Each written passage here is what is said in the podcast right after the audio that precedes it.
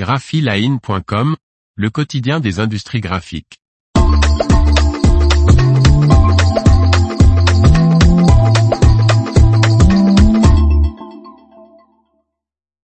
Amazon dépose un recours devant le Conseil d'État. Par Martine Lauré. La hausse des frais de port pour les commandes de livres passés auprès des e-commerçants continue de faire des remous. Amazon, vent debout contre cette mesure, porte l'affaire devant le Conseil d'État dans l'intérêt des consommateurs. Amazon vient d'annoncer avoir déposé fin mai un recours pour excès de pouvoir devant le Conseil d'État, afin de contester la mesure relative aux frais d'envoi des livres achetés en ligne. Alors que le géant de l'e-commerce applique des frais de port de 0,01 euros afin de respecter l'interdiction actuelle des frais de port gratuits, l'arrêté ministériel datant du 4 avril dernier fixe à 3 euros le seuil minimal de la livraison pour les commandes de livres inférieurs à 35 euros. Cette mesure, qui entérine une disposition de la loi d'Arcos, vise à protéger les librairies indépendantes. Son entrée en vigueur devrait intervenir le 7 octobre prochain. La Commission européenne n'a pour l'instant pas rendu sa décision, ce qui n'empêche pas Amazon d'annoncer s'appuyer, sur l'avis circonstancié rendu par la Commission européenne, à ce sujet.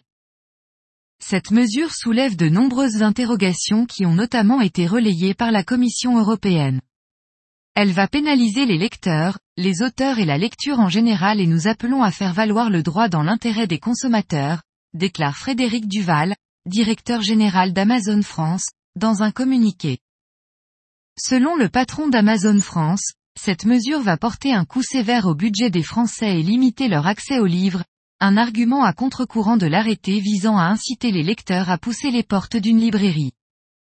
Amazon s'appuie sur le fait que les librairies ne sont pas réparties eux accent aigu galitairement sur le sol français et assure que 90% des quelques 35 000 communes françaises n'ont pas de librairie sur leur territoire. Ainsi 45% des Français qui achètent des livres en ligne le font en raison de l'éloignement des points de vente physiques.